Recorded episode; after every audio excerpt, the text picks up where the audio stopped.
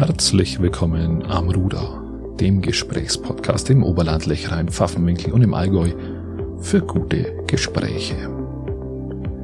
Mein Name ist Christian Lori und ich unterhalte mich in dieser Episode zum zweiten Mal mit Susanne Tapatabei Schweizer. Und Susanne ist Kunsttherapeutin, Marktgemeinderätin, Künstlerin, Brückenmensch und ehrenamtlich sehr, sehr aktiv. Und wir unterhalten uns gemeinsam über das Reiseland Iran, über die Kultur dort, über Vorbehalte, über Willkommenskultur in Deutschland, über die Angst vor Fremden und ihren Weg von den Kleidern über das Gestalten zur Kunst.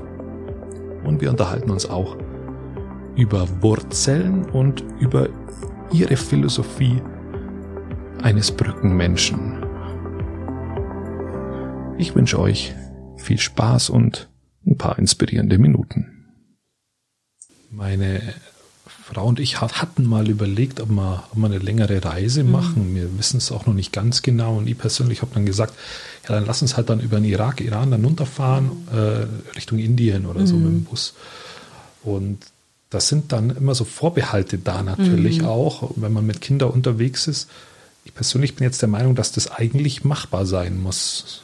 Also ich äh, kann nur sagen, es ist ein wunderbares Reiseland. Ich bin ja jetzt mittlerweile wie ein Tourist geworden, wenn ich, wenn ich hinfahre. Ich sauge alles auf an Dingen, die jetzt als Kind oder junge Frau war für mich das selbstverständlich, diese alte Kultur. Aber ich muss sagen, ich bin richtig Fan. Das Land ist wirklich, es hat so viel schöne alte Kultur. Es ist wirklich ähm, an jeder Ecke irgendwas Wunderbares, äh, sehr kunstvoll, sehr liebevoll. Es gibt natürlich ähm, auch die Stadt Teheran ist äh, ein Moloch geworden, wie viele Großstädte. Das ja, ist, das ist sehr viel zerstört worden, stellenweise, oder? Ähm, ja, sagen wir mal, das ist, das, das ist eher so im Süden gewesen durch diesen Iran-Irak-Krieg. Genau.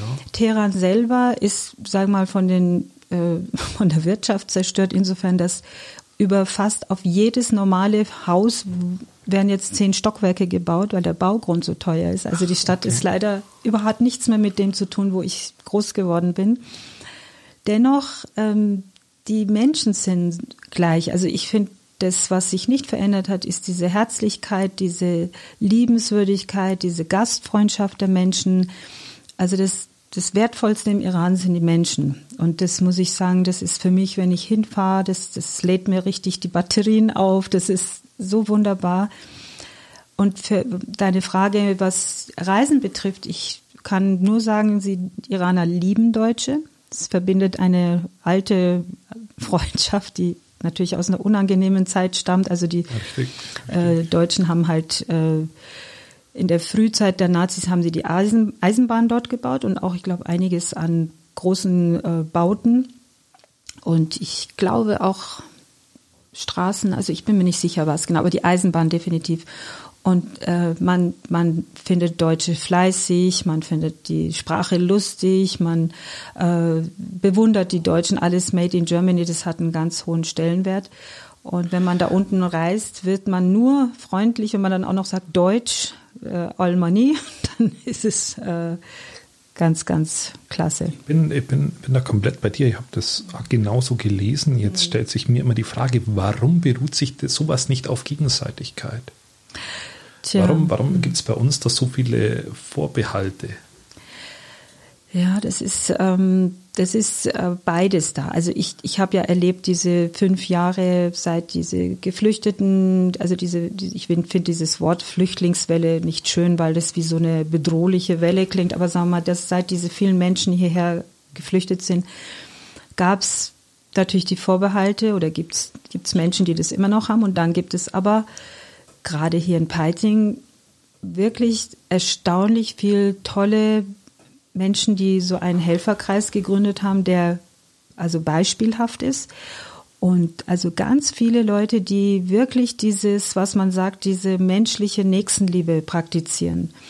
Und ähm, klar, es ist alles nicht so ganz einfach gelaufen, aber es ist ähm, immer noch da und das muss man auch sagen. Natürlich gibt es auch die andere Seite.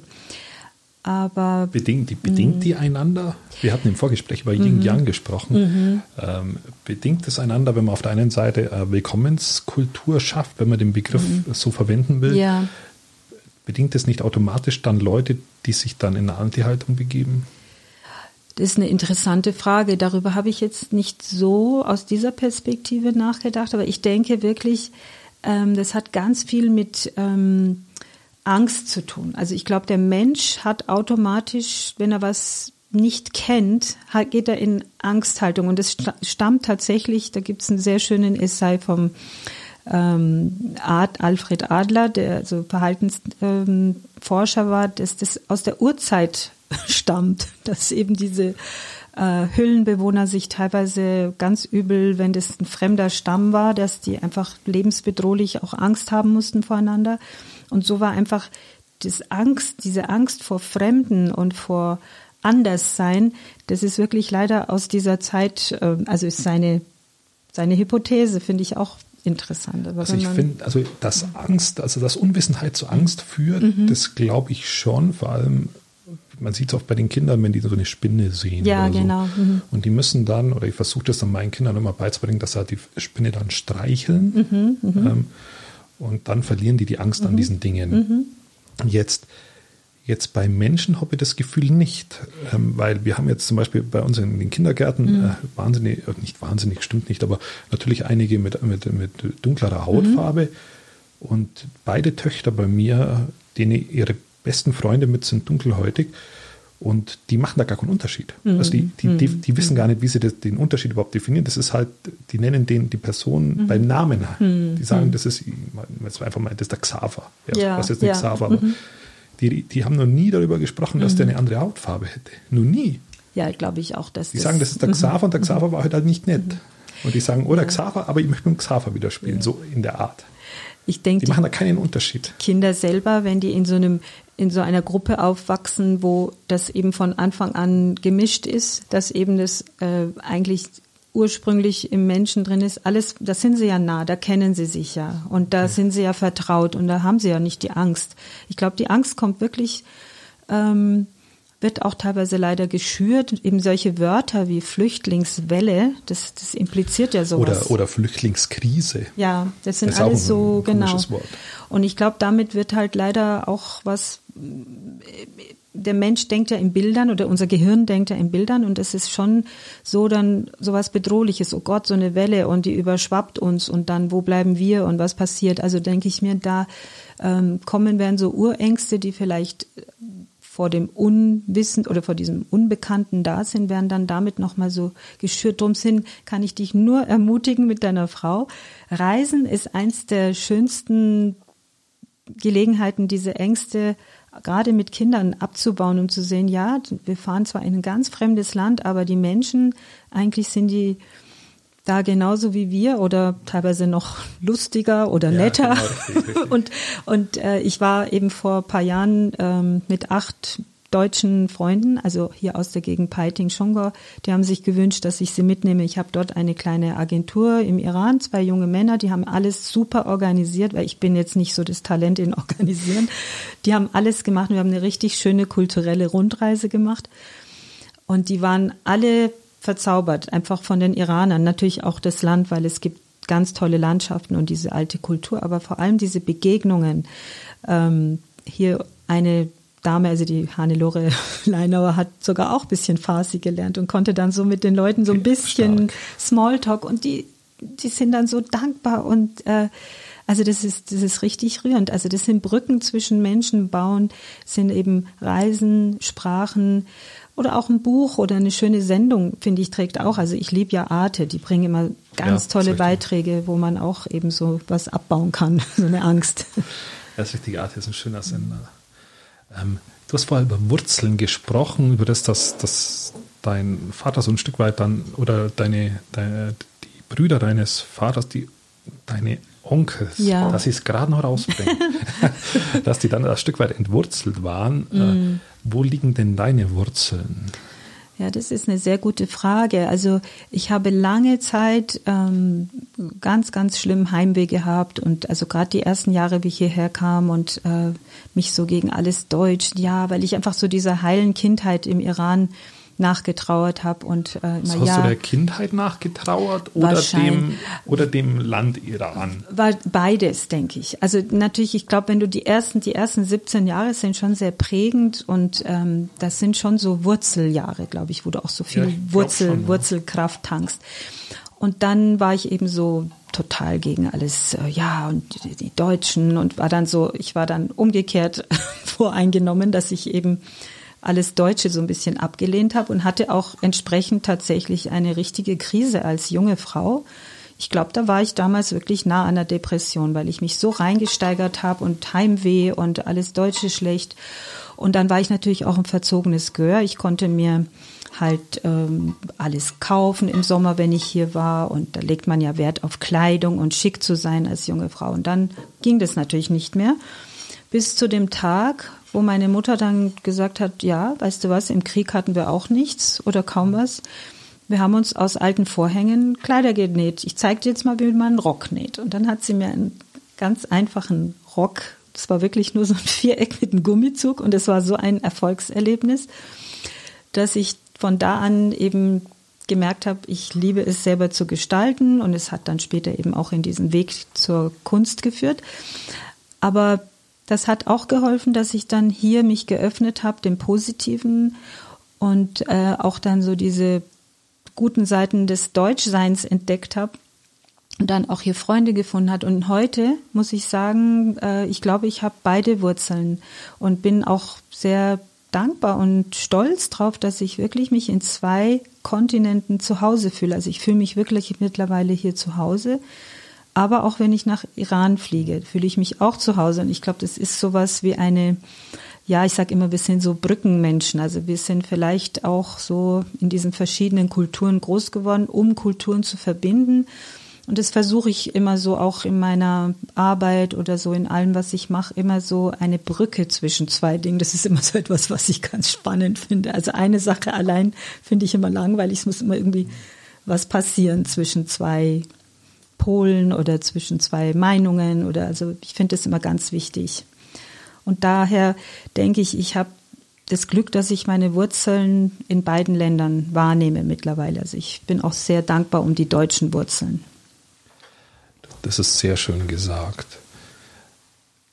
Es gibt so diese These, die höre ich immer wieder, Wurzeln ist da, wo die eigene Familie ist und mhm. wo, das, wo, wo die eigenen Kinder, Mütter, mhm.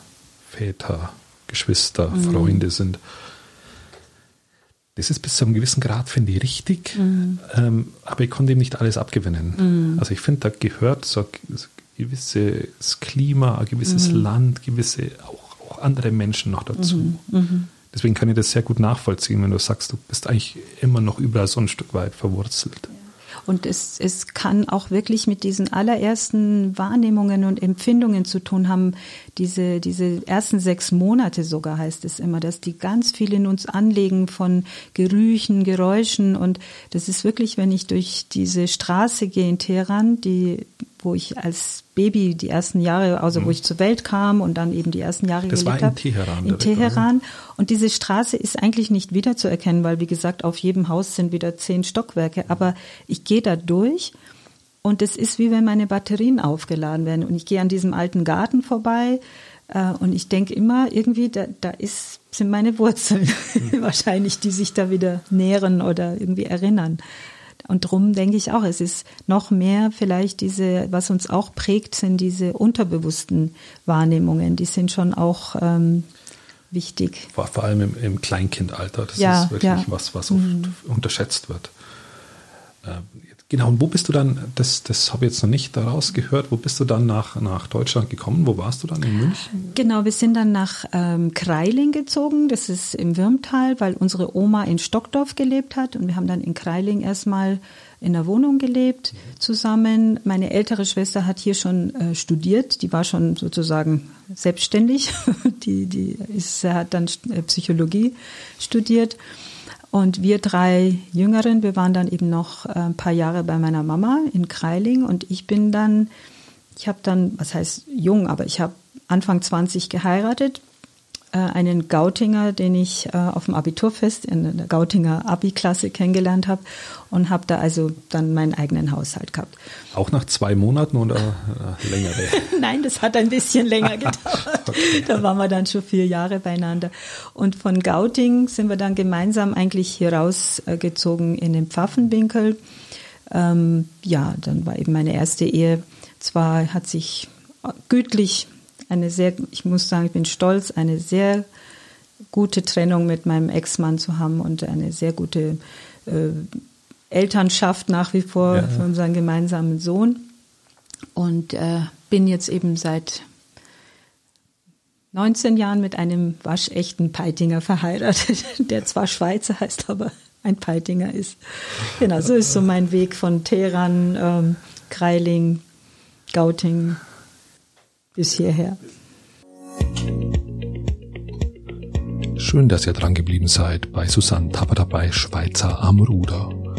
Mein Name ist Christian Lori und in dieser Episode fand ich mal wieder hochinteressant, was auch in der letzten Episode schon angeklungen war, wie Susanne sich als Brückenmensch definiert und wie sie aus dem Iran und aus dem Pfaffenwinkel ihre Heimat definiert.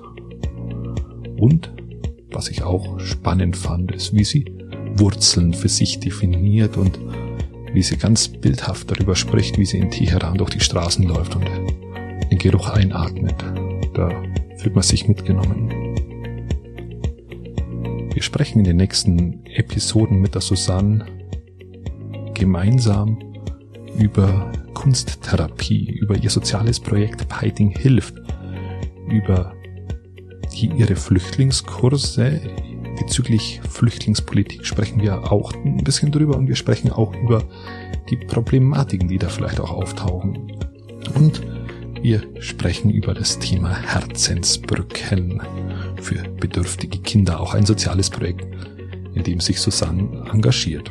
Und für all diejenigen, ich habe es in der letzten Episode schon angesprochen, die kunstbegeistert sind und zurzeit aufgrund der Corona-Maßnahmen nirgends hin können, denen kann ich von der Susanne das organisierte Schaufenster, Fensterschau empfehlen. Und dabei geht es darum, dass Künstler aus der Region in entsprechenden Geschäften Kunst ausstellen. Und das geht vom Bettenmond in Weißenbach bis zur Bäckerei Caesar, zur Leinauers Blume, zur Marktapotheke. Ganz, ganz viel. 15 Stationen gibt's da in Peiting. Schaut's vorbei, schaut euch die Künstler an. Ansonsten kommt alle zwei Tage eine neue Episode am Ruder raus. Ergo, bis übermorgen. Gute Zeit bis dahin.